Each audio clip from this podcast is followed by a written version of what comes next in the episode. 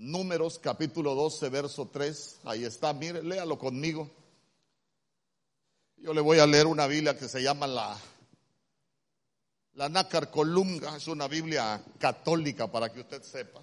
Es una Biblia que usan los, los católicos. Gracias, mi hijo.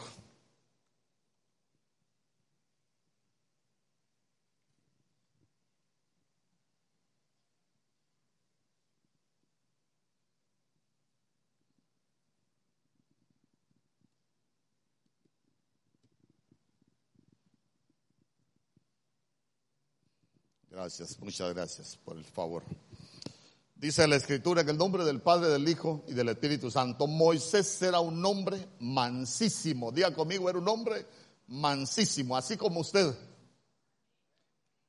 Más que cuantos hubiese sobre la haz de la tierra. Que el Señor añada bendición a su palabra. Fíjese que Mire qué bonito que, la Biblia dijera, Mario era el hombre más mansísimo que había ahí sobre, sobre la faz de la, de la tierra. Pero fíjese que hay algunas cosas que, que nosotros vamos, vamos entendiendo. Yo le quiero preguntar, ¿era mansísimo Moisés cuando aparece en la escritura? ¿Era mansísimo? No era mansísimo. Fíjese que eh, lo voy a llevar porque, porque quiero, quiero, quiero hacer una buena administración y que el Señor me permita tener una, una buena enseñanza porque no lo quiero amarrar a nada malo, sino que, sino que quiero que lo que vamos a aprender sea de bendición para nuestras vidas. Amén. Hemos, eh, fíjese que así como hemos estado hablando de la evolución de las casas, por ejemplo, que hemos visto casas que son sacerdotales, pero de pronto van evolucionando para mal. Fíjese que hay, hay casas que pueden evolucionar para bien en las dos vías. Entonces, cuando, cuando nosotros vemos la vida de, usted y, y, mi vida reflejada en la escritura, nos vamos a dar cuenta de que uno puede evolucionar para bien o para mal. Aquí tenemos un Moisés que cuando aparece en la, en la escritura, cuando aparece crecido, dice la Biblia, él, él, él vio, hermano, que, que, el pueblo estaba sometido a duras tareas y se recuerda que él vio a un egipcio que estaba, que estaba golpeando a uno de, a un paisano, a uno de su pueblo. Y se recuerda lo que hizo Moisés. Miró para todas partes, lo mató y lo enterró en la, lo enterró en la, en la arena. Usted vio que Moisés le preguntó algo al, al, al, egipcio. Hermano, fue, lo mató y lo enterró en la arena.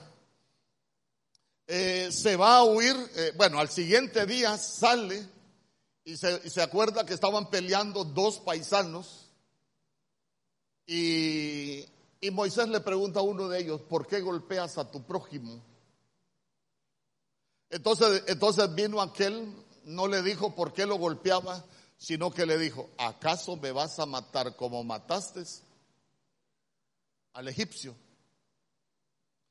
Entonces, entonces cuando Moisés oye eso eh, y, y, se regó la bulla de lo que de lo que Moisés había hecho, usted se recuerda que después Faraón lo quiere matar y mire qué tremendo, porque Moisés, cuando usted revisa todo, todo lo que, lo que, lo que uno puede revisar en el original, se va a dar cuenta que Moisés siente que era el tiempo que él tenía que hacer algo por su pueblo, pero no estaba preparado.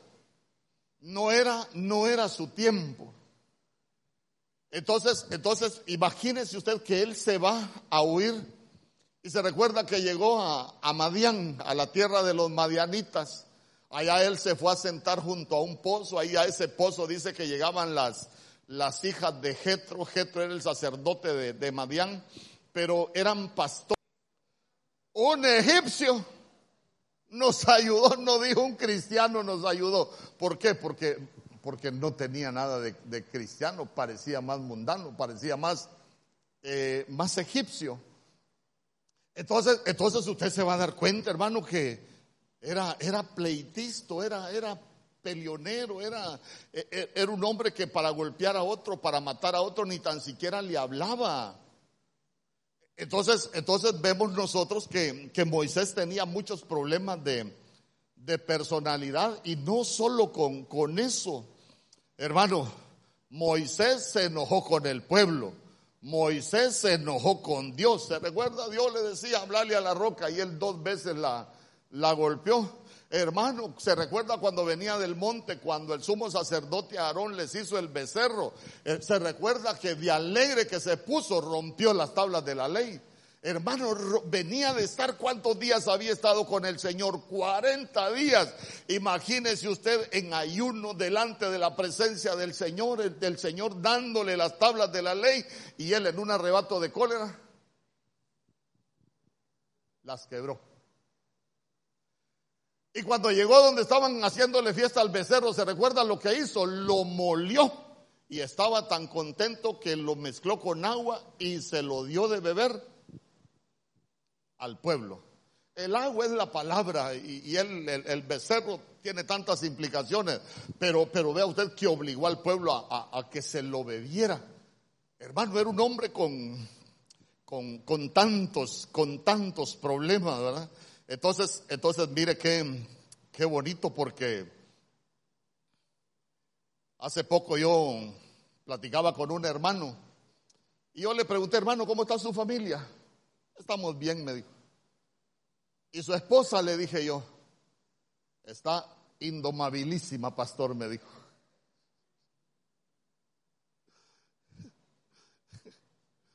Aquí no hay ningún indomabilísimo.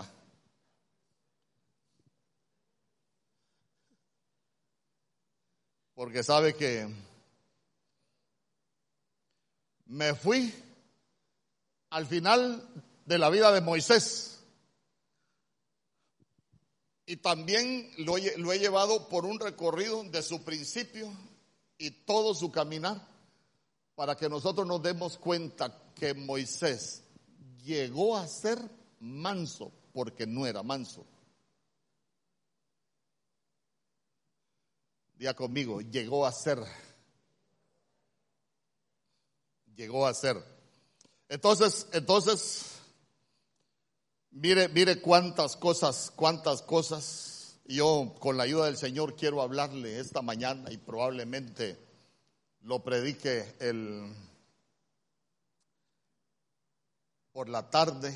Y tal vez me alcanza predicarle de esto allá hasta para el ayuno porque, porque quiero, quiero llevar una, una buena enseñanza que sea de bendición para nosotros. Porque mire, uno puede llegar a ser algo para lo bueno o puede llegar a ser algo para lo malo.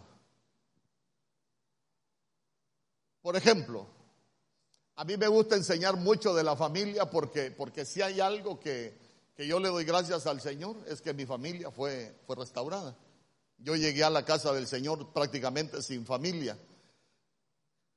Nosotros nos casamos, cuando uno se casa, el Señor lo que le da es un huerto, pero uno puede perder el huerto.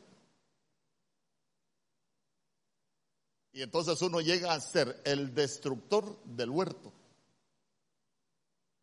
En vez de ser el edificador del huerto el cuidador del huerto, el guardador del huerto. Entonces, entonces mire cómo uno o puede evolucionar para bien o puede evolucionar para mal. Y yo quiero que nosotros aprendamos a evolucionar para bien, que nosotros lleguemos a hacer algo para bien. Hermano, que cada hombre que esté en esta casa, cada mujer que esté en esta casa, cada hijo que esté en esta casa, nosotros lleguemos a ser, pero buenos dignos hijos de Dios. Porque mire, ya de problemas, digo yo, el que no se cansa de problemas, Dios santo, creo que ya no hay para, ya no hay para cuándo. Fíjese que, fíjese que con algo que hay que tener cuidado, y, y yo se lo voy a repetir siempre que pueda, es con los, con los falsos maestros. Hoy, hoy abundan los maestros, cualquiera le quiere enseñar al pueblo de Dios, cualquiera, cualquiera publica cosas en las redes, cualquiera se para con usted a platicar y muchas veces los mensajes que, que dan no son buenos. Imagínese usted, yo, yo creo que usted lo ha escuchado. El cristiano no tiene que estar dentro de cuatro paredes. Eh, hoy la iglesia tiene que andar en las calles. ¿Lo ha escuchado usted? Pero yo conozco gente que anda en las calles ganando coronas, según ellos, y su marido se le fue con otra, porque, porque por andar ganando almas para Cristo le echan la culpa al diablo. No, no son como la mujer del cantar de los cantares en el principio. Me hiciste guarda de viña, pero la viña que era mía, no guardé. ¿Por qué? Porque un mal maestro le enseñó. Y no le enseñó una verdad, le enseñó una media verdad. Porque yo no le estoy diciendo que hay cosas que nosotros como iglesia no debemos hacer, hay cosas que sí las hacemos. Entonces, entonces imagínese usted que a veces por ignorancia, uno puede hasta andar haciendo cosas en contra de, la voluntad de Dios. Fíjese que yo escuchaba a alguien, por ejemplo, y dice que, que la gente hoy se está suicidando porque nadie los abraza. ¿Ha escuchado eso usted? Nosotros, la iglesia, necesitamos andar en la calle, mire, viendo aquel que está problemado, aquel que está afligido, aquel que está amargado, aquel que está decepcionado. La gente muchas veces lo que necesita es un abrazo, no, no necesita un abrazo. La gente necesita meterse en la cueva de Adulán, que es la iglesia, tener un encuentro con el Señor, porque solo tenemos un Señor que salva, que restaura, que bendice. Hermano, un Señor que da la vida. Entonces, entonces, entonces vea usted que, que, hasta allá, si usted quiere que nos pongamos más bíblicos en el cantar de los cantares, en el capítulo 3, verso 5, la Biblia dice que hay tiempo de abrazar y tiempo de abstenerse de abrazar. Pero, pero, pero vea usted cómo se pueden enseñar cosas que, que no son ciertas y están llevando al pueblo a, lo están llevando a llegar a hacer cosas que el pueblo no debería de hacer. Porque hay gente que lo que necesita es arrepentirse. Lo que necesita es volverse del pecado. Lo que necesita es buscar de Dios. Entonces, entonces eh, vea usted que, que uno puede terminar muy mal. Y quiero que me escuche con, con oídos circuncidados, porque, mire, una de las enseñanzas que se ha puesto de moda en este tiempo es quién es más importante para el cristiano. En primer hasta lo tenemos clasificado. En primer lugar, Dios. En segundo lugar, ¿quién es más importante? La familia. Y en tercer lugar, el servicio, pastor, y, y congregarnos si nos queda tiempo.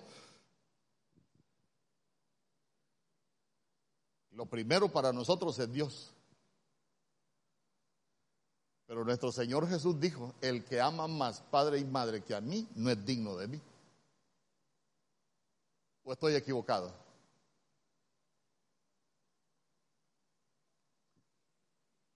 Si nos ponemos bíblicos, porque la palabra es la verdad, no los buenos pensamientos de nosotros, no las buenas intenciones, pongámonos bíblicos. Por eso es que el Señor, nuestro Señor Jesús dice, mire, errores de los cristianos. Nuestro Señor Jesús dijo, yo soy el camino, la verdad y la vida. Ah, pero en Juan capítulo 8 él dijo, el que permanece en mi palabra, ese va a ser un verdadero discípulo. El ser un verdadero discípulo lo lleva a conocer la verdad y ya no conoce a Cristo, pues. Y cómo es que ser un verdadero discípulo lo va a llevar a conocer la verdad. Y la verdad es lo que lo hará libre. Entonces quiere decir, escúcheme bien. Nosotros necesitamos conocer a Cristo, pero necesitamos conocer la verdad, porque Cristo es el verbo, pero la verdad no es un verso, la verdad es toda la escritura. Entonces ya se dio cuenta que, que Hermano, hasta los demonios conocen a Cristo y no solo por eso son salvos. Por si tiene alguna duda, cuando andaban los exorcistas ambulantes, los hijos de un tal Euseba, en el nombre de Jesús que predica Pablo. Ah, sabemos quién es Jesús, a Pablo conocemos, pero ¿y ustedes quiénes son? Entonces, entonces vea usted que, ¿por qué, por qué le estoy enseñando esto? Porque uno puede llegar a hacer algo que Dios no quiere que nosotros seamos. Por ejemplo, en este orden que le estoy enseñando,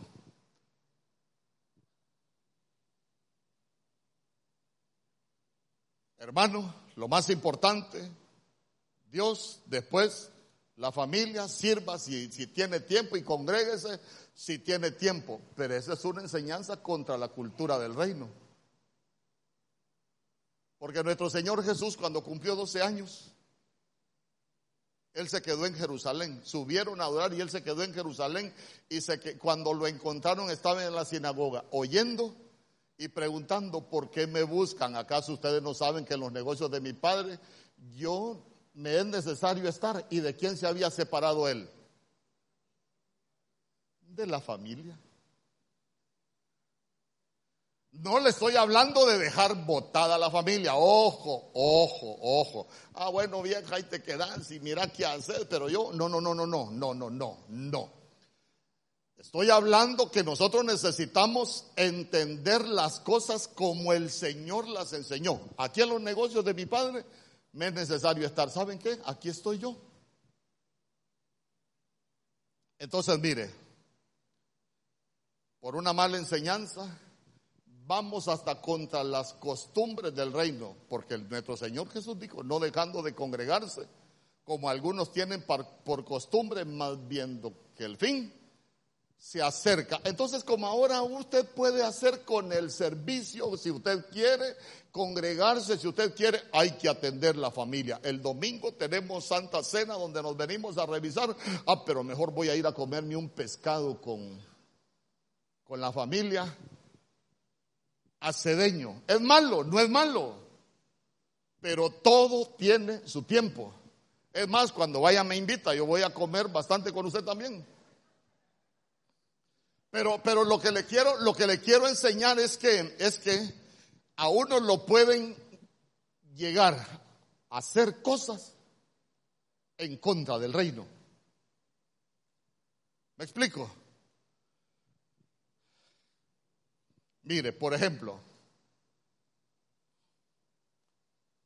hay un hermano que recibió la brillante, la brillante enseñanza de que primero es Dios, después la familia y ya no se congrega. Ahorita que me vi escribiendo, en ese estaba con él. Y dice, no, pastor, para mí es la, la familia. Cuando hace un tiempo me decía, todo lo que yo he logrado restaurar en mi casa es por lo que he aprendido en la iglesia.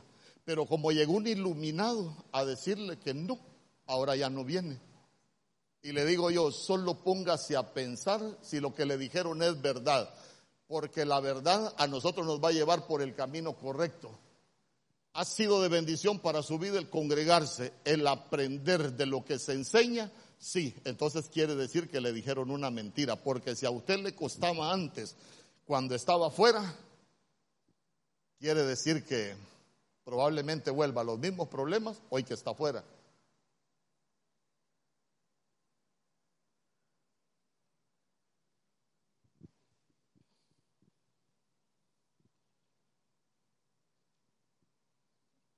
Voy a hablar por mí. ¿Qué trajo restauración a mi vida? Los mensajes que predicó mi pastor. ¿Sabe qué? Se volvieron el alimento para nuestra alma. Se volvieron el alimento para nuestra alma y nos empezaron a cambiar. Y vino su presencia y nos cambió. Y vino su presencia y nos transformó. ¿Sabe usted que esas enseñanzas van orientadas con los moveres espirituales del último tiempo? La gente está comiendo, está divirtiéndose, está gozándose la vida, pero no se está santificando para la venida del Señor, porque nosotros al pozo venimos a ser limpios por el agua de la palabra. ¿Cuántos dicen amén?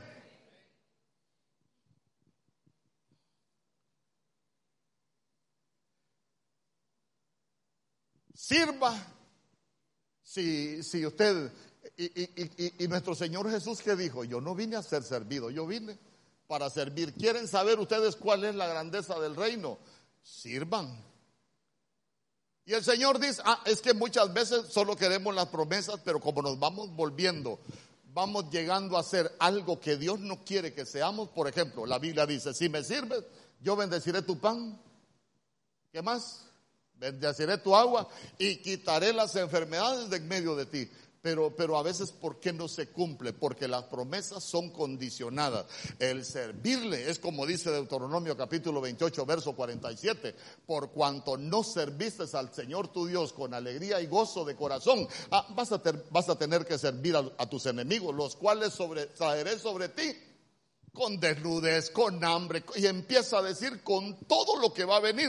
Entonces vea usted que una mala enseñanza nos puede llegar a hacer algo que Dios no quiere.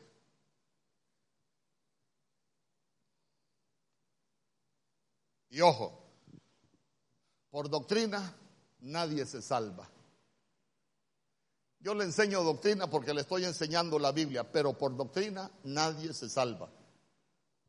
Uno es salvo por aceptar a Cristo Jesús como el Señor y Salvador de nuestras vidas, creer que Él murió y que resucitó y que un día va a venir por nosotros. Dice amén conmigo. Ah, pero por una mala doctrina cualquiera se puede perder. ¿Por qué le digo que por una mala doctrina cualquiera puede, se puede perder? Porque nuestro Señor Jesús se recuerda que le decía, hay de vosotros escribas y fariseos hipócritas que recorréis mar y tierra para hacer un prosélito, para que alguien se convirtiera al Señor, para ser un seguidor. ¿Y qué les decía? y una vez hecho lo hacéis dos veces más hijo del infierno que vosotros. O sea que no lo hacían seguidor del reino, lo hacían hijo del infierno. Con una mala doctrina lo echaban a perder.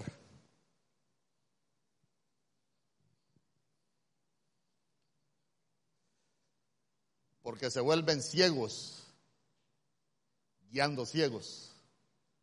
Y al pueblo de Dios no lo puede guiar un ciego. Sabe que uno puede llegar a ser hasta enemigo de Dios. ¿Cuántos creen que uno puede llegar a ser enemigo de Dios? No porque yo lo diga, sino porque porque vea usted que con lo que a veces se enseña, le estamos quitando las costumbres del reino a las personas y les estamos llevando, lo estamos llevando a las costumbres del mundo. Y allá en el libro de Santiago, capítulo 4, verso 4, ¿sabe qué decía Pablo? Eh, que al que se hace amigo del mundo se constituye el enemigo de Dios. Imagínense qué tremendo si el sacrificio del Señor fue para sacarnos del mundo. Pero si una enseñanza nos lleva al mundo, hermano, pero si en el mundo que nos quiere tener es el enemigo. Entonces, si yo con una enseñanza me lo estoy llevando para el mundo, eh, perdóneme, yo estoy trabajando para el enemigo, no soy trabajador de Dios.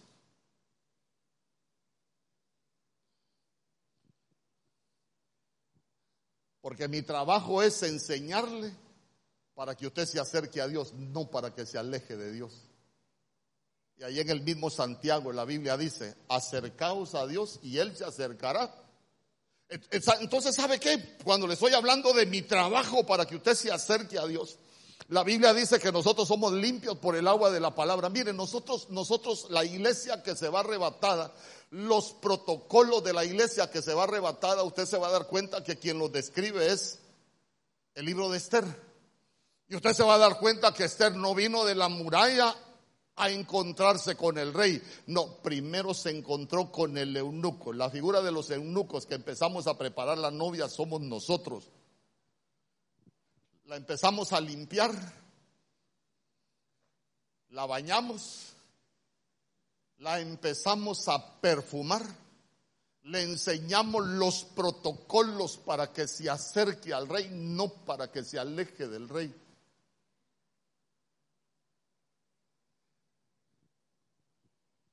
Porque el trabajo de uno es por medio del agua de la palabra, limpiar la iglesia, no, no sacarla de la iglesia. ¿Me explico? Entonces, entonces mire qué, qué interesante, porque uno puede, uno puede llegar, llegar a volverse hasta enemigo de, hasta enemigo de Dios. Y le repito, no soy el abogado defensor del diablo, pero a veces uno no necesita ni que el diablo se meta en su vida, sino que lo que nosotros hacemos va en contra de lo que Dios quiere que, que hagamos. Fíjese que cuando, cuando nosotros vemos el proceso de evolución, allá en el libro de, en el libro de Segunda de Timoteo, capítulo 2, yo solo se lo voy a contar porque sé que usted ya se lo sabe. Eh, ¿Cuántos han leído la Biblia completa? Levante la mano. Gloria a Dios. Pero se le ha quedado. Pero, pero yo se lo voy a contar.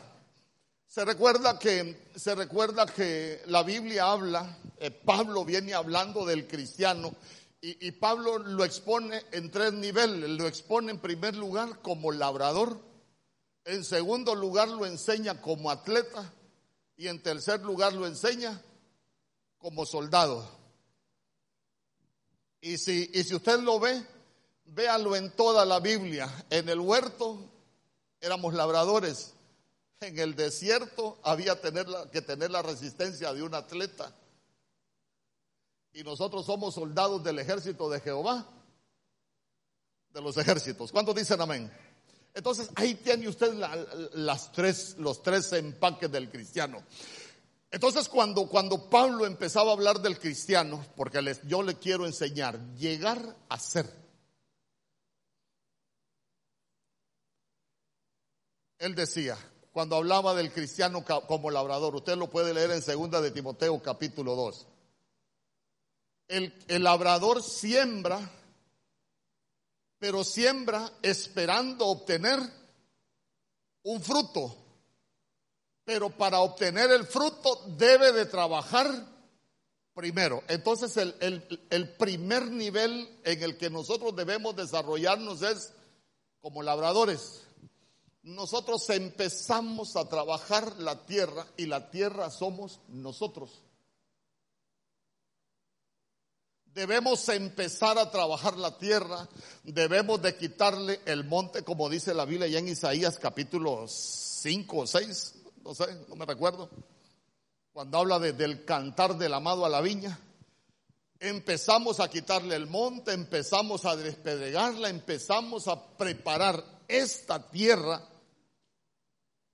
para plantar semilla. Pero uno debe de cuidar lo que siembra. ¿Sabe por qué? Porque hay semillas que las planta el Señor, pero si uno se descuida, el diablo planta cizaña.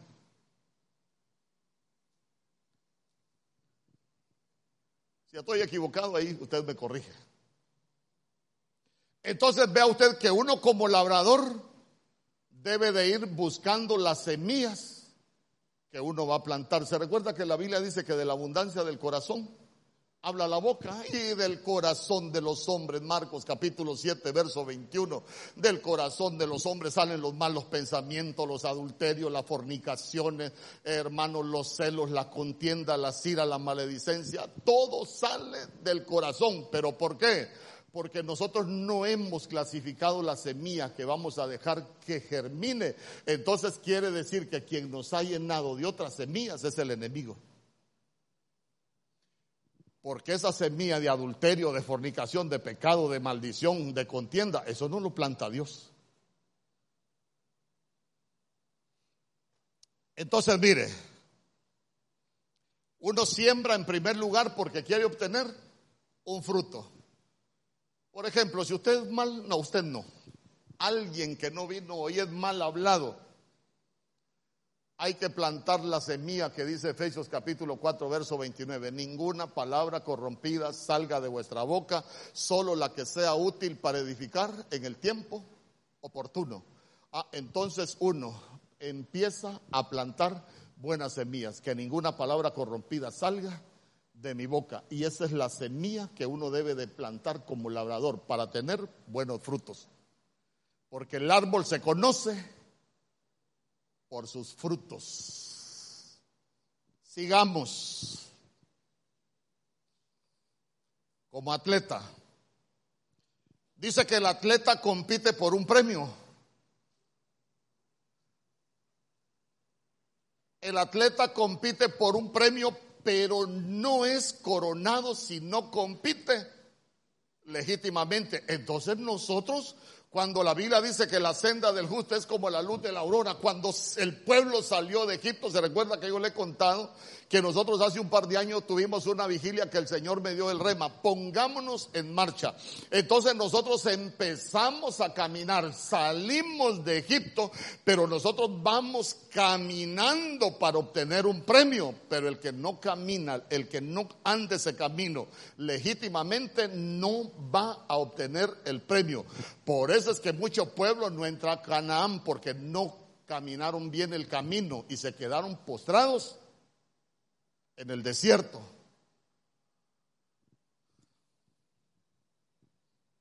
Entonces, usted es un atleta, pero yo le pregunto, ¿el atleta cuida lo que come? Y yo le pregunto, ¿y usted cuida lo que come? Pastor, de vez en cuando me echo mi platito de adulterio. De vez en cuando me echo mi platito de... ¿De qué otra cosa? De ahí de... De licor, pastor. De vez en cuando me echo mi, mi, platito ahí para no descuidar mucho la dieta y un, un, purito. Marihuana, pastor, para que andar medio contentón, para que no me contamine tanto.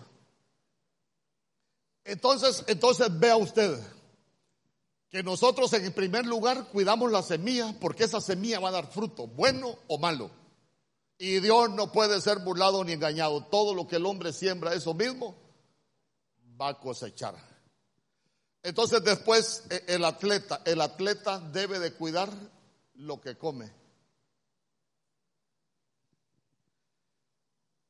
Ay, hermano. ¿Y sabe qué?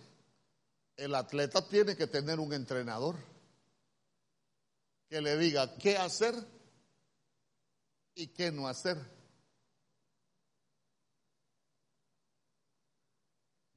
Fíjese que le voy a contar, como usted está aquí, a veces hay personas que yo no las atiendo. ¿Sabe por qué? Porque a, veces la persona quiere hablar con uno después de que cometió el pecado. Y muchas veces vienen a hablar con uno como que para uno, como que para uno les dé la razón, que tienen la razón en lo que lo hicieron. Pero el entrenador no es para eso. El entrenador es para decirle que hay cosas que no debería hacer porque lo van a perjudicar, no a venirse a justificar. Ay, mire, lo, lo hice porque, por, y pone cualquier razón, pero no es para eso. Pero el atleta, usted debe de tener esa mentalidad de atleta. Vamos caminando, vamos por un premio, vamos por una corona que nos está reservada, pero ese camino hay que correrlo legítimamente, porque si no, se recuerda que Pablo dijo, no sea que yo siendo heraldo para la salvación de muchos, yo si no corro esa carrera como debo de correrla, yo mismo puedo ser descalificado, dijo el apóstol Pablo, hermano.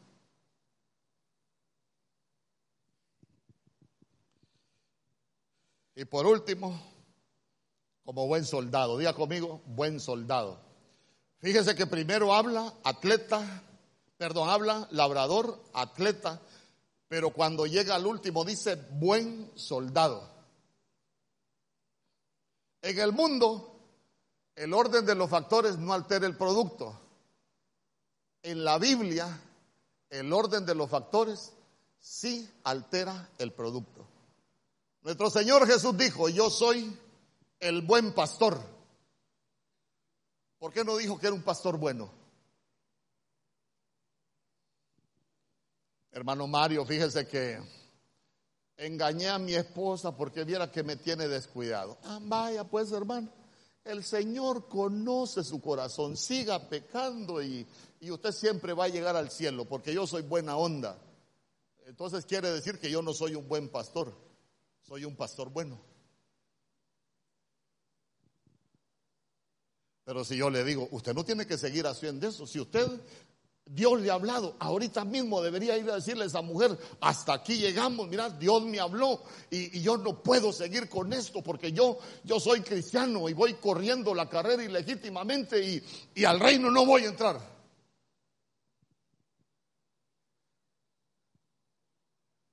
Por eso es que nuestro Señor Jesús, Él dijo, yo soy el buen pastor. Él no es un pastor bueno. Imagínese usted cuando, cuando cuando, cuando nuestro Señor Jesús estaba hablando con sus apóstoles que él tenía que ir a Jerusalén, en Jerusalén lo iban a meter a la cárcel, en Jerusalén iba a sufrir, y, y se recuerda que Pedro se compadeció de él, y se recuerda lo que le dijo Pedro, Señor, tú no tienes que ir para hacer eso. ¿Y qué le dijo nuestro Señor Jesús? Gracias, Pedrito, porque tú me entiendes el sufrimiento que voy a vivir apártate de mí, Satanás, le dijo. ¿Ya se acordó? Si, hubiera, si él, él, hubiera sido bueno, le hubiera dicho, gracias, Pedrito. Gracias, Pedrito. Qué buenas son tus intenciones para conmigo. Pero él, no, él como, como, el, como bueno le dijo, apártate de mí, Satanás. Entonces, mire, buen soldado, ya conmigo, buen soldado. Usted tiene que aprender a ser un buen soldado y no ser un soldado bueno. Aunque no diga amén. Yo, yo no quiero sacarle un amén. Quiero meterle la espada hasta los tuétanos para sacar todo lo que no sirve de cada uno de nosotros. Ya conmigo, quiero ser un buen soldado. ¿Sabe por qué?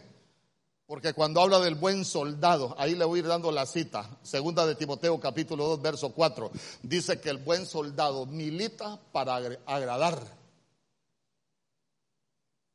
Cuando uno es soldado, uno milita en este ejército para agradar al que lo reclutó.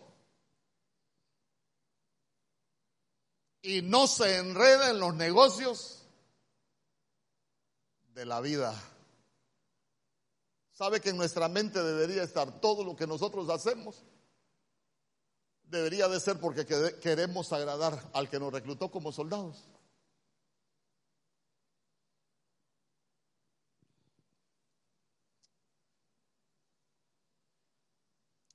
Pucha, ahí en Canaán hay gigantes. ¿Y saben qué? Nosotros parecemos langostas. Allí en Canaán hay, hay ciudades fortificadas. Y empezaron a ver Canaán con aquellos ojos. Pero se recuerda que se recuerda que decía Josué y Caleb, miren, dejen de ver gigantes, dejen de ver ciudades fortificadas. Si nosotros agradamos a Dios, Dios nos va a dar la promesa. A veces queremos promesa sin agradar. ¿Sabe cómo es esto? Como cuando usted le dice a su hijo, mira, si sacas buenas notas, te voy a dar una bicicleta. Hermano, y llega a la casa y usted mira ya, que hasta en recreo casi se aplazó. A usted le dan ganas de darle la bicicleta. Le dan ganas de dibujarle las ruedas, pero con la faja en el lomo. ¿eh? Pero imagínense usted, imagínense usted nosotros que, que, nos esforzamos para agradar al Señor.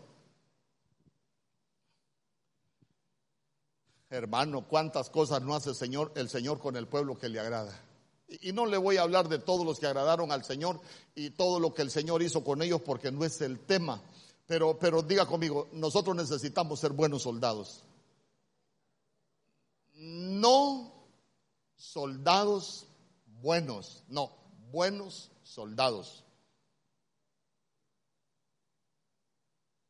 Para usted,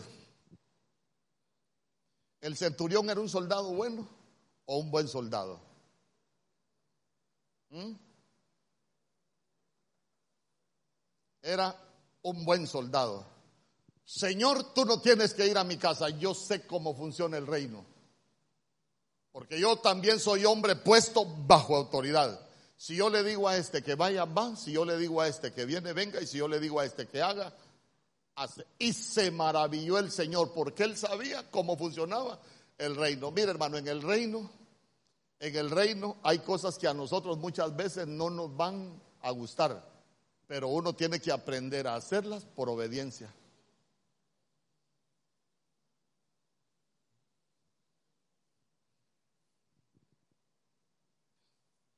Hermano, ayúdeme a recoger las sillas. Ni en mi casa recojo sillas. Porque no me gusta. No, pero no es porque le guste. Lo que te están probando es la obediencia. Mire, mire. Naamán era buen soldado o un soldado bueno. Capitán del ejército del rey de Asiria, hermano guerrero valiente, poderoso, tenido en alta estima, pero leproso. Cuando le dijeron andar sumergite al Fordán, era desobediente. A veces hay soldados que en apariencia son buenos, pero que son rebeldes y andan con uniforme. Hermana, ayúdeme a cuidar los niños. Ah, si no viene la niña o el niño de fulano de tal, mejor me voy a sentar a escuchar a ese negro hablar cosas allá adentro. Ay, hermano, no, por obediencia. Es que sabe qué es lo que sucede. Nosotros necesitamos entender las leyes del reino. Lo que nos están haciendo es obedientes para que nuestras generaciones se vuelvan obedientes a nosotros. Si sembramos obediencia, vamos a tener ese fruto de obediencia. Hermano, por eso a muchos ni el chucho se les sujeta en la casa, porque son desobedientes.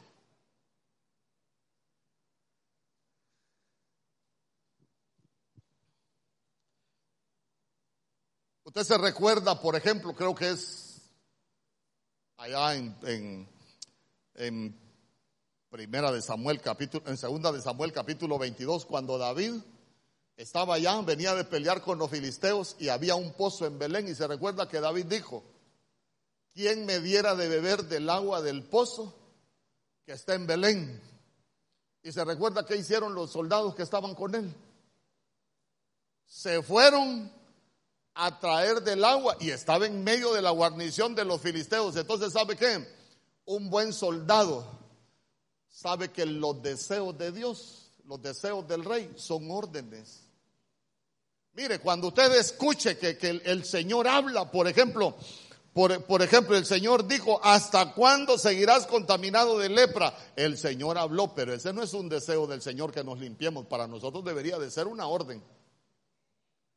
El soldado bueno, ah, bueno, el señor, la hermana, a saber qué desayuno hoy, que anda hablando ahí cosas, la hermana Jennifer, a saber qué desayuno. Alguna baleada con frijoles agrios y le hizo daño. Pero si nosotros tenemos activados los, los, sentidos espirituales, deberíamos darnos cuenta que para nosotros debería de ser una orden. Limpiarnos. Esa es la diferencia entre un buen soldado y un soldado bueno. ¿Sabe qué? El respeto. El respeto. ¿Sabe cómo le enseñan respeto a uno en la escuela militar? Le voy a contar. En la escuela militar hay, hay de todo. Y yo me recuerdo que uno tal vez estaba en una escuadra de, un pelotón y los bandidos se buscaban algún sargento de otro pelotón, pero de esos que eran tiesos, estoy hablando de los 80, ¿verdad? Cuando le sacaban el aire a uno y el cerebro casi se lo sacaban por los ojos, pero le decían, recluta, vaya dígale al sargento fulano de tal que qué buena está su hermana. Si uno no iba, si uno iba, lo sonaba aquel por bocón. Y si no iba, lo sonaba este por desobediente. Como dicen, si enchutaba perdía y si no enchutaba, también. Pero a uno le enseñaban que habían cosas que al superior no se le podían decir. ¿Y sabe qué es lo más tremendo? El que es mandado no es culpado. En Dios no es así. Entonces, entonces imagínense a uno, uno y uno, uh, mire, uno de recluta siempre se la ganaba. Porque uno sabía que aquel, como era, perdón que lo señale, perdón que lo señale, como él era sargento de un pelotón, yo de recluta, por respeto, hay cosas que no se las podía decir y yo las entendía. Entonces, como no iba, me sonaba aquel por desobediente. Pero a veces uno se puede volver desobedientes cuando las cosas no son correctas. Por ejemplo, fue desobediente la mamá de Moisés cuando le la fateó el arca a Moisés para meterlo al río, cuando Faraón se lo quería matar, que las parteras no lo mataron, no fueron desobedientes porque la orden no venía de Dios, no era bíblica, era una orden del diablo. Entonces todo lo que es en contra de la voluntad de Dios, uno sí lo puede desobedecer. ¿Me explico? Para nosotros está prohibido Egipto. ¿O no? a Egipto nosotros no deberíamos devolver. Por eso el Señor cuando nos saca de Egipto nos abre el mar para que no nos regresemos. Pero se recuerda cuando, cuando mandaron a matar a los pequeños, cuando se dio cuenta Herodes que había nacido el rey de los judíos. Andate para Egipto. Para preservarle la vida. ¿Me explico? No es que se fueron a hacer mundanos, se fueron a esconder a Egipto. Nosotros nos podemos esconder en Egipto. ¿Me explico, hermano?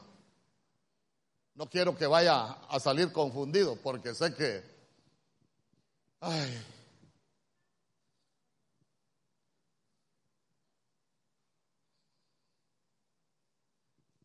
El cristiano, bueno, el buen soldado, mire, cuando uno es recluta, a uno le entregan el fusil. Después de un tiempo a uno le, entregan un fusil. Mire, recluta, este fusil es como su mujer. Cuidadito se le pierde. Cuidadito la descuida y cuidadito se le ensucia. Ay, hermano. Uno, el fusil, digo yo, qué bonito sería que así aprendiéramos a cuidar la mujer nosotros en el mundo, a mantenerla bien chaineadita, bien bonita, bien cuidadita, bien abrazadita para que nadie se la quite bien protegidito, bien protegidito.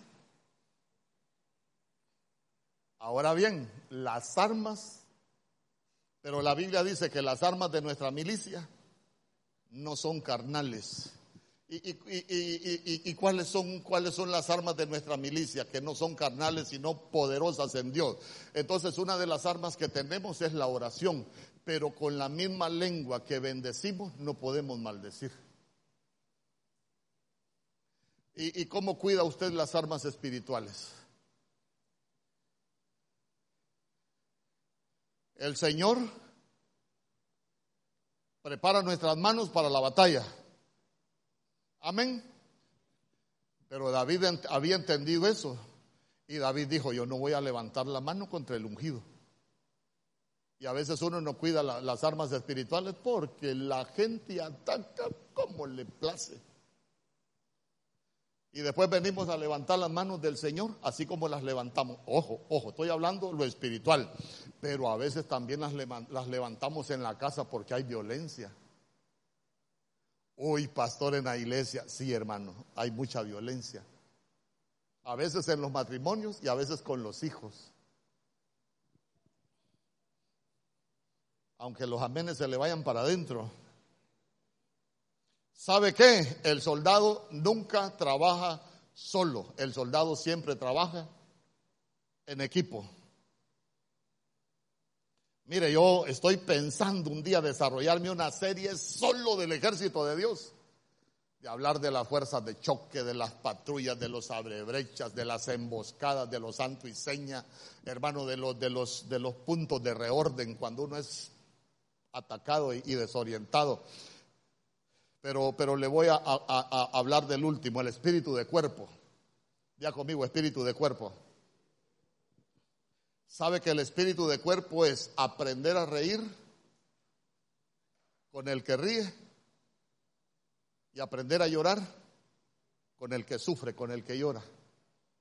Porque a veces, a veces somos muy dados. Hermano Mario ya se dio cuenta de lo que le está pasando a fulano. Ah, está bueno que le pase a saber que está pagando. Pero el buen soldado no hace eso.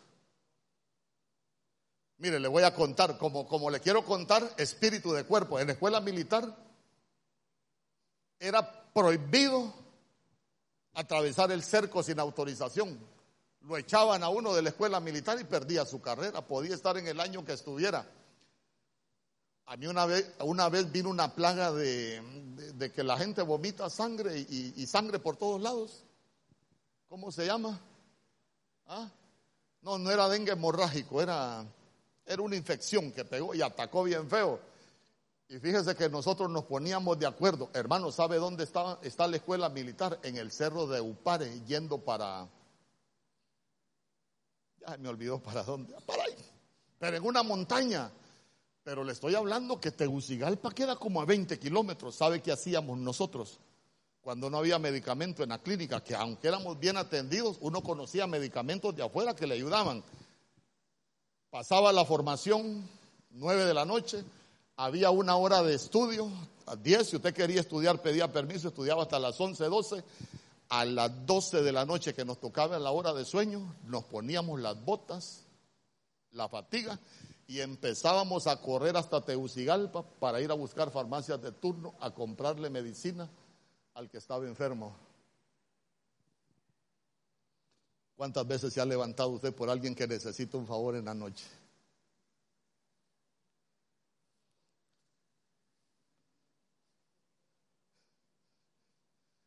Ya conmigo un buen soldado. Sí, le estoy hablando. ¿Por qué? porque vamos, vamos. Lo que le haces a uno de estos, a mí me lo haces. ¿O no? Y eso no lo digo yo, lo dijo el Señor. Entonces nosotros deberíamos de tener esa mentalidad de buenos soldados. Sabe que, sabe que nosotros, por ejemplo, en los tiempos de hambre que nos suspendían la comida por disciplina, había alguien que lo mandábamos a buscar, oiga, a riesgo de que lo echaran, había alguien que se ofrecía para ir a buscar semita. Tal vez traían cuatro semitas, de cuatro semitas comíamos todos, un bocado cada uno.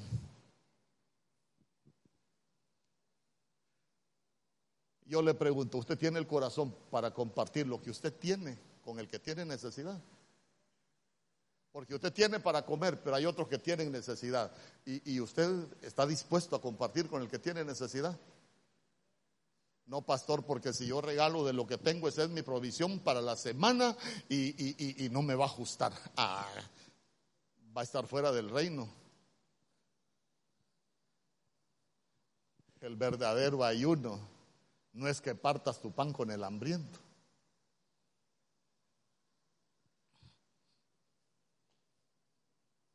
Ya conmigo llegar a ser. Ay, hermano.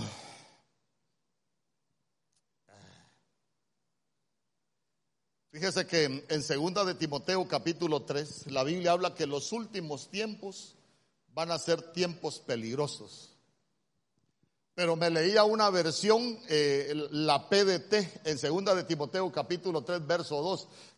No, está ahí, pero no sé si me lo podrían poner, la PDT. Segunda de Timoteo capítulo 3, verso 2.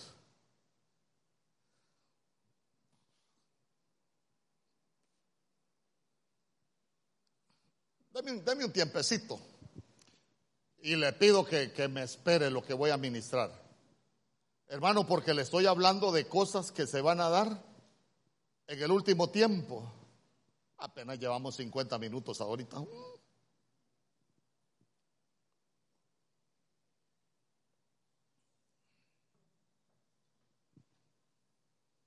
Segunda de Timoteo capítulo 3, verso 2 en la Biblia PDT.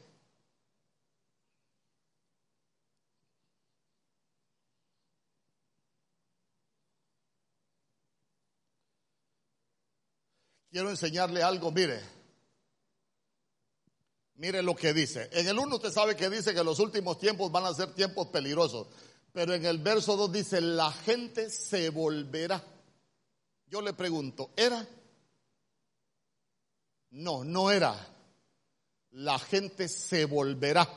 Quiere decir que la gente va a llegar a ser, no era. Y habla, se volverá egoísta, amante del dinero, fanfarrona y orgullosa.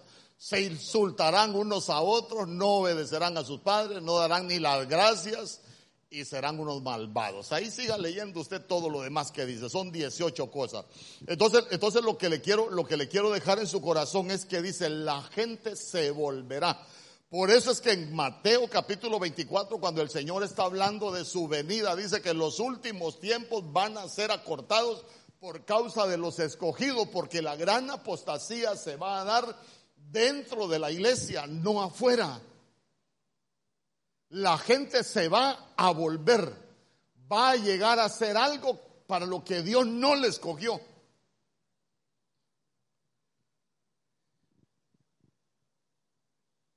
Y quiero que me acompañe a Juan capítulo 1, verso 12. Hasta ahorita voy a entrar con el tema.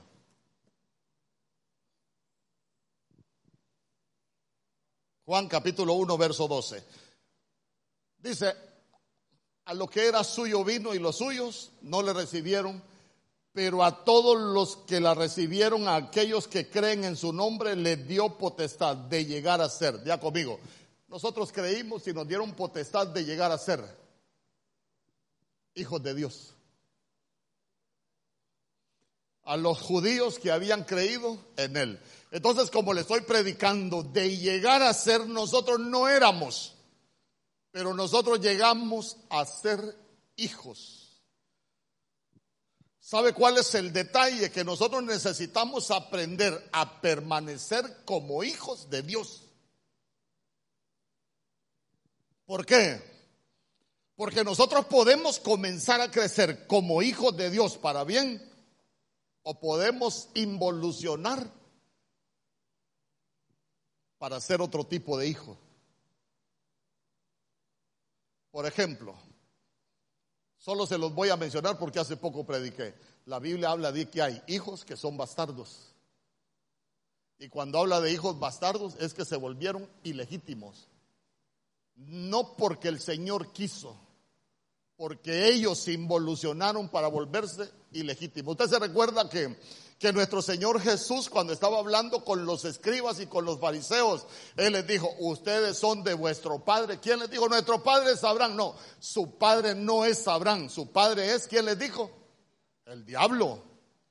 ¿Y saben por qué su padre es Abraham? Porque si fueran hijos de Abraham, las obras de Abraham harían. Pero ustedes hacen las obras del diablo. Yo le pregunto, se puede involucionar tan drásticamente para llegar a ser algo que Dios no quiere que nosotros seamos?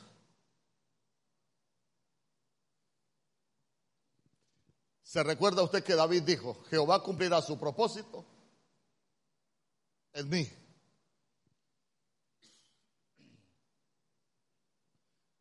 Pero usted sabe que el diablo también anda buscando gente para que cumpla sus propósitos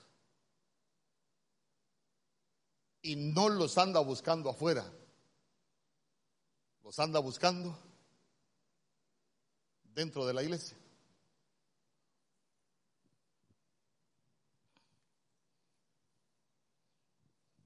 ¿Usted lo cree?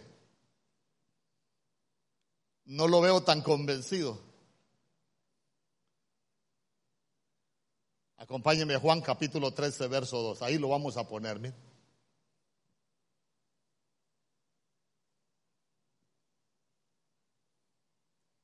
Durante la cena, cuando ya el diablo había puesto en el corazón a Judas Iscariote, hijo de Simón, ¿qué le puso en el corazón? ¿Qué le puso en el corazón? Le puso un propósito. Ya se dio cuenta que también el diablo le puede poner propósitos a uno.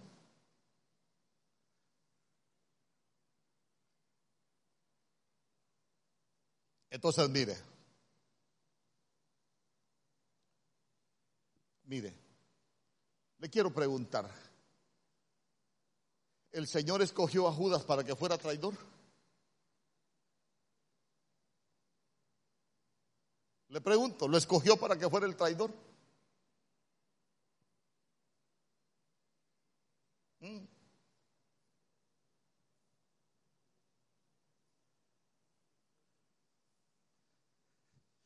No se quede tan callado. Yo, yo le, perdón.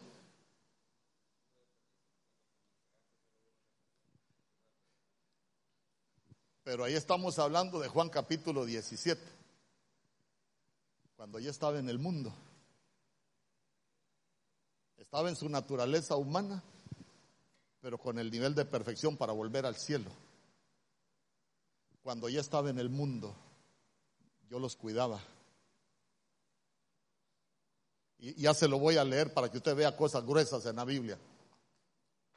Entonces, mire, cuando estaban en la mesa, nuestro Señor Jesús dijo, uno de vosotros me va a entregar.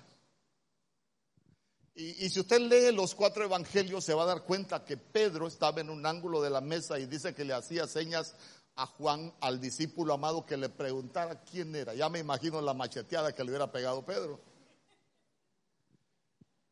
Y nuestro Señor Jesús dijo, el que moja su pan conmigo, ese me va a entregar, ¿verdad? El que moja su pan. No todos escucharon la respuesta, pero todos le comenzaron a decir, ¿seré yo, Señor? ¿Seré yo, Señor? ¿Seré yo, Señor? ¿Seré yo, Señor? Once le dijeron, seré yo, Señor. Solo uno le dijo, seré yo, Maestro. ¿Por qué, por, qué, ¿Por qué once le dijeron, seré yo, Señor? Porque todos tenían la semilla de traición.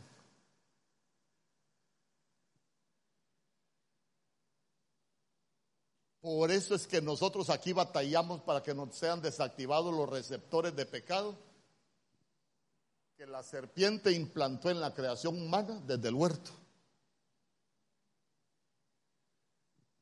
Entonces, mire, seré yo Señor. Todos los que estaban en la mesa tenían la semilla de traición. Pero como uno no, uno no se dejó llenar de Dios para cumplir el propósito de Dios, entonces tuvo que cumplir el propósito diablo.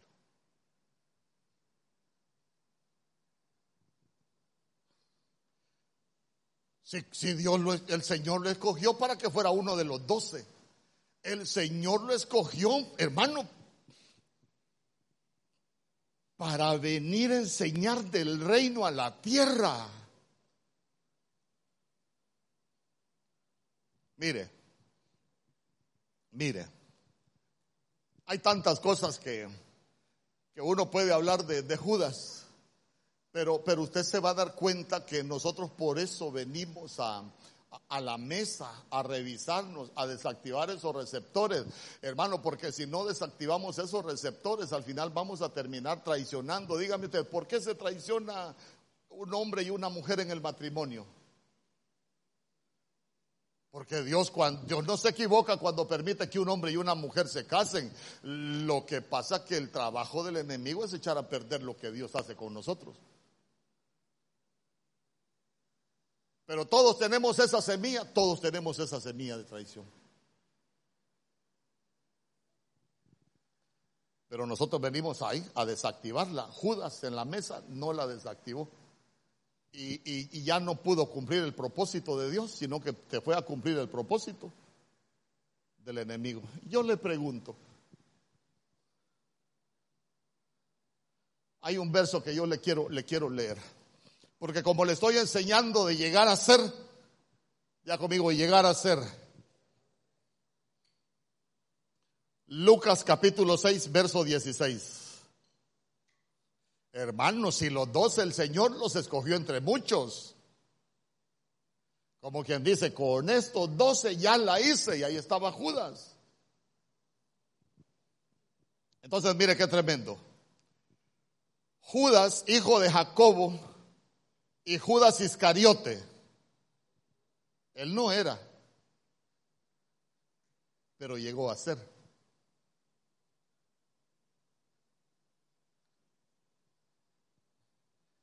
Llegó a ser, día conmigo, llegó a ser.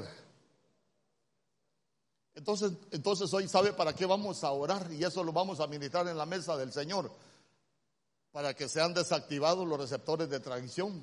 Hermanos, van a ser de bendición para nuestras vidas porque no va a haber no va a haber traición en las casas, no va a haber traición en las congregaciones y mucho menos vamos a traicionar al Señor. Nosotros podemos traicionar al Señor, sí.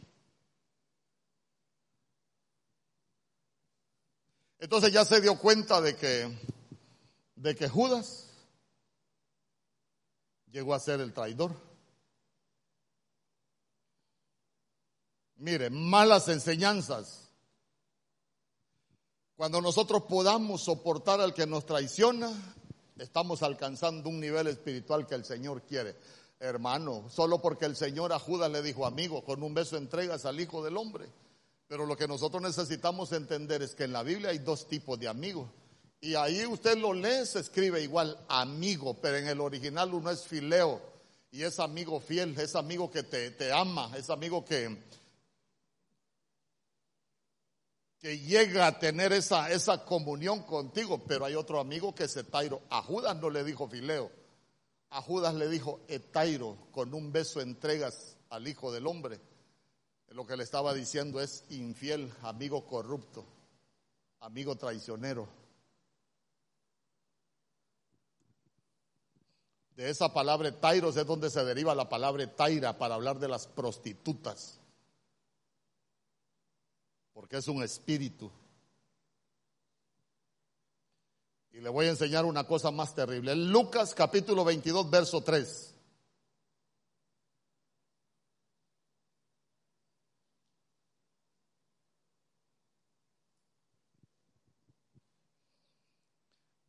Y entró Satanás en Judas. Por sobrenombre Iscariote, el cual era del número de los doce, y lo vuelve a repetir, era del número de los doce, pero entró en Judas, mire que a Judas lo que le pusieron fue sobrenombre, ya conmigo sobrenombre.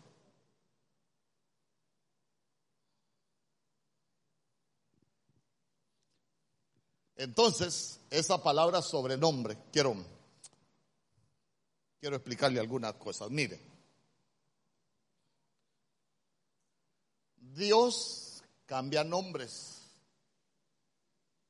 Y quiero que, quiero que se fije bien en este detalle. Dios cambia nombres. Por eso Abraham en, en Génesis 17 fue que le dijo, ya no será tu nombre Abraham, mas ahora será tu nombre Abraham. Tu nombre ya no será. ¿Cómo se llamaba la mujer de Abraham? Sarai. Ahora tu nombre será Sarah, porque la quinta letra era una H. Abraham lo que le intercaló fue la H, el ruach del Espíritu. Entonces Dios a nosotros nos va cambiando nombre cuando nos va intercalando con nuestro oficio el Espíritu de Dios, porque la H es lo que se conoce como el ruach de Dios, el soplo del Espíritu de Dios, el influjo de Dios en nuestras vidas, es lo que nos cambia nombre. Por eso, mire, ah, por eso, mire, cuando estaba Jacob batallando allá con el ángel, no te dejaré si no me bendices, déjame porque ya raya el alba, solo dime cómo te llamas. Ah, mi nombre es Jacob, con ese nombre no te puedo bendecir. Te tengo que cambiar nombre. Te vas a llamar Israel. ¿Sabes por qué? Porque Jacob lo que significa es burlador, engañador, mentiroso y, y, te voy a cambiar tu nombre. Te voy a llamar Israel. Israel lo que significa es príncipe de Dios. Entonces cuando nosotros nos convertimos al Señor dejamos de ser Los mentirosos. ¿Usted ya dejó de ser mentiroso? ¿Usted ya dejó de ser engañador? Consuéleme, dígame amén por lo menos.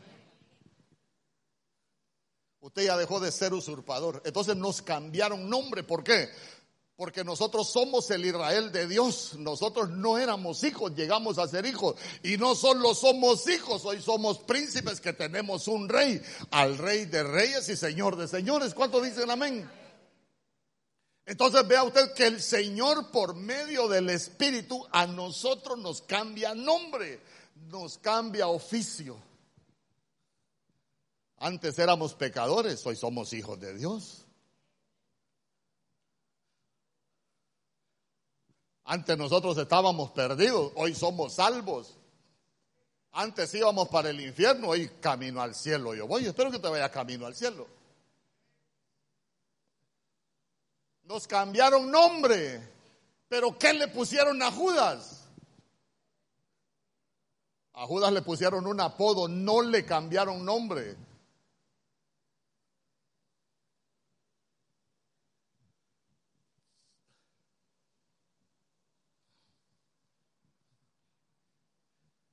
Quiero que guarde ese detalle. Y si no le cambiaron nombre, ¿qué le faltaba a Judas?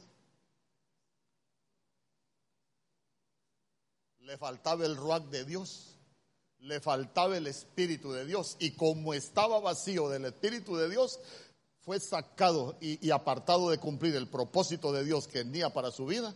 Y, y para, como estaba vacío, Satanás entró en él para cumplir su propósito.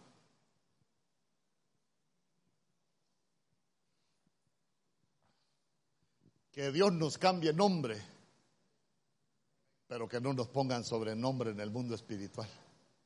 Dice amén conmigo. Diga que Dios me cambie nombre para que me cambie oficio. Seamos y lleguemos a ser lo que Dios quiere que nosotros seamos hermano, como hijos dignos, ¿sabe qué? Como herederos del reino, coherederos con Cristo. Eso es lo que Dios quiere que nosotros lleguemos a hacer, pero ya se dio cuenta que si uno se vacía del Espíritu, nos pueden cambiar el propósito.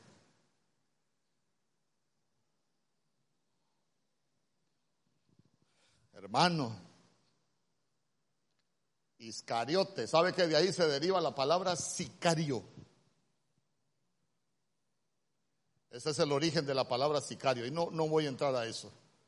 Solo quiero, solo quiero enseñarle uno más. ¿Me aguanto uno más?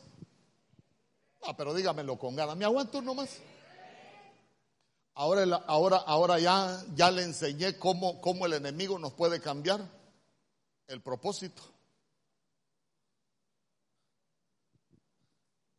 Nos puede llegar, podemos llegar a hacer algo que Dios no quiere. Pero mire qué bonito. Quiero que me acompañe a Primera de Crónicas, capítulo 4, verso 9. Primera de Crónicas, capítulo 4, verso 9. Y con este voy a cerrar.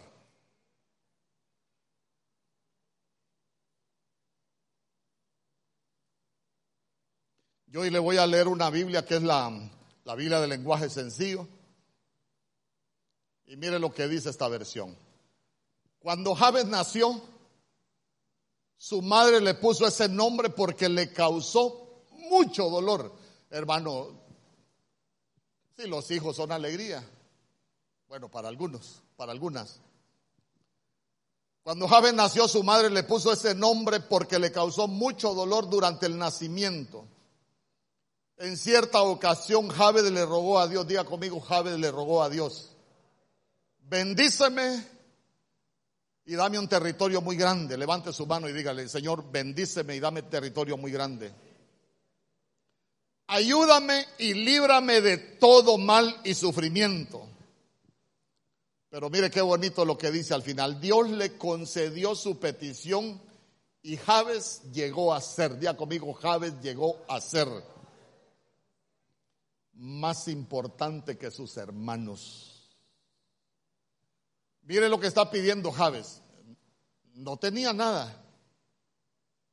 Lo que tenía era problemas. Líbrame de, los males, líbrame de todo mal. Javes estaba amarrado por su nombre a un oficio que no era bueno. Fue concedido con dolor, por eso le pusieron Javes, hermano. Y, y mire qué tremendo, era un hombre despojado de toda bendición.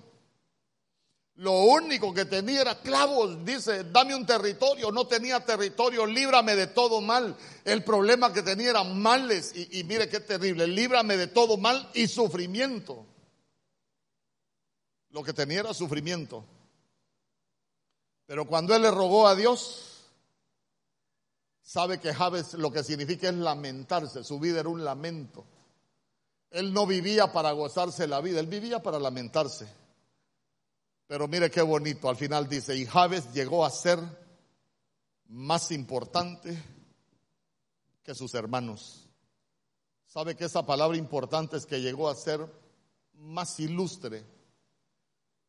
Esa palabra importante también, también significa que él llegó a ser más distinguido que sus hermanos. Quiere decir que él llegó a sobresalir después de que estaba metido en tanto problema cuando él le ruega a Dios, él llegó a ser algo totalmente diferente a lo que él era.